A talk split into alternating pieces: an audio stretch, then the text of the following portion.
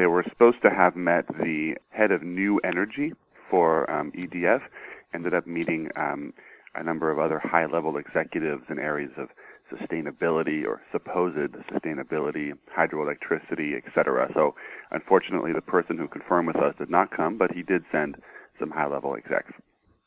So what is the role from EDF in this conflict in Tapajos? EDF is building a, a dam called Sinop uh, on the river Teles Pires. And Teles Pires is part of the Tapajos Basin.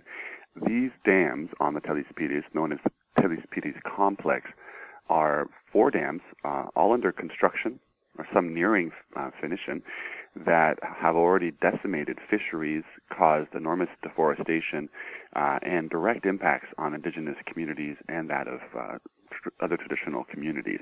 Um, so they're a major problem. Um, they haven't consulted. This is one of the major issues that Ademir brought to to Europe. They did not consult in indigenous and traditional peoples uh, prior to initiating construction, near, nor um, during construction, uh, and they also uh, have destroyed the way of life of these communities.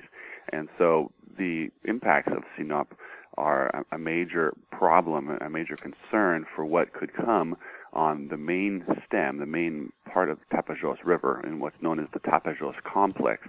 And EDF is part of a group called the Tapajos Studies Group, along with GDF Suez, now known as Engie.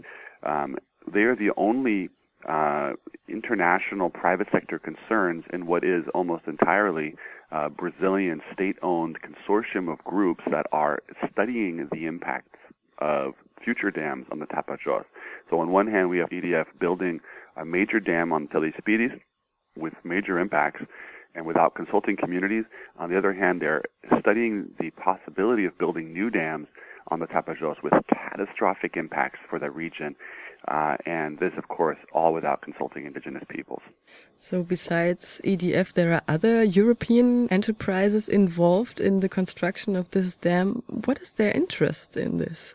Uh, the interest is uh, clearly financial. Um, EDF and GDF Suez are um, both looking to grow their market share in Brazil as the government intends to build dozens of new dams across the basin.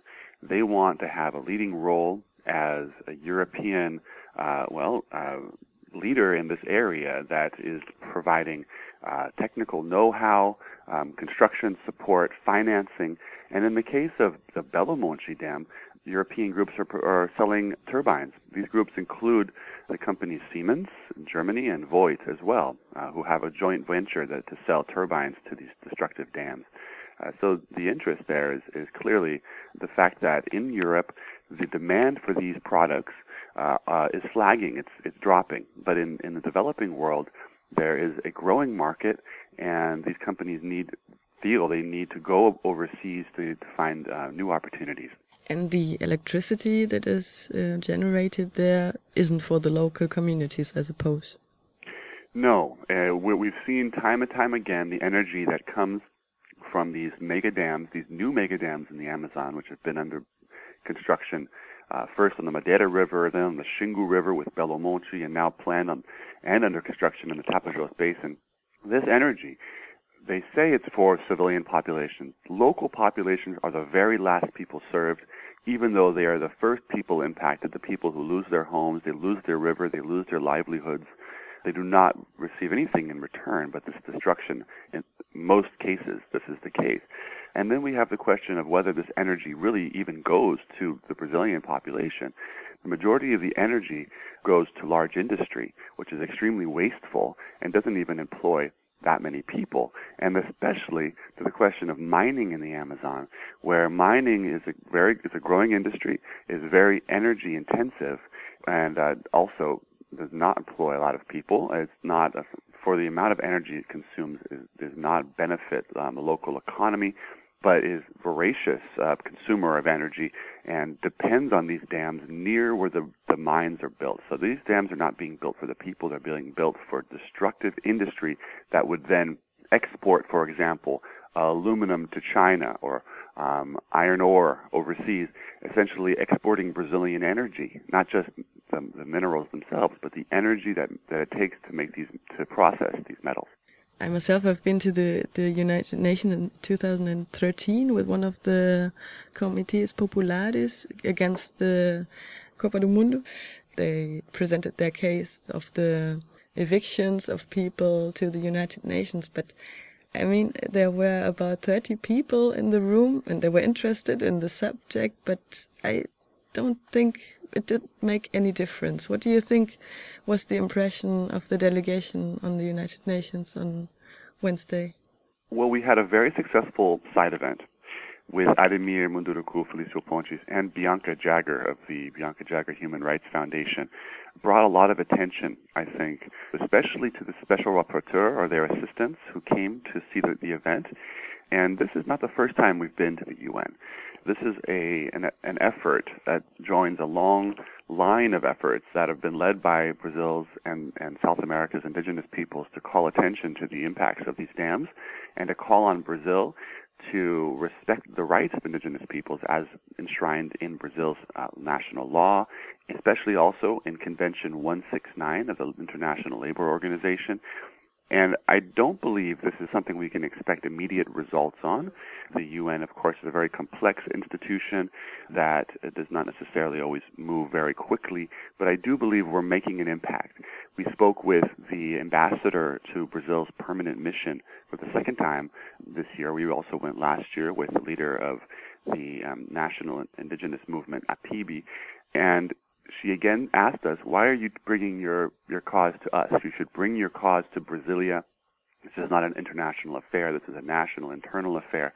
And our, this year, Ademir repeated what Sonia from uh, APIB said last year, that no, we have brought our case to Brasilia. This is an international affair because Brasilia ignores us. Brasilia is provoking a genocide of indigenous peoples, and the world needs to know if Brasilia is not going to listen to us, then we need to tell the world in order to force our government to respect us, in order to force our government to react in a positive way. And this is something we're seeing having an effect because Brazil is very sensitive to its international image uh, before the United Nations and other institutions uh, that on the international stage. Therefore, um, while it's not an immediate result, I think that it's a gradual and positive result that comes from these efforts. Some closing words? Sure. I think that what Ademir Munduruku and Felicio Pontes brought this week, the UN, was among the most important issues surrounding not just Brazil's indigenous peoples, but the world's indigenous peoples right now that are confronted by a wave of destructive, extractive industry basically the most rapacious form of destructive capitalism that we as a civilized society need to confront collectively.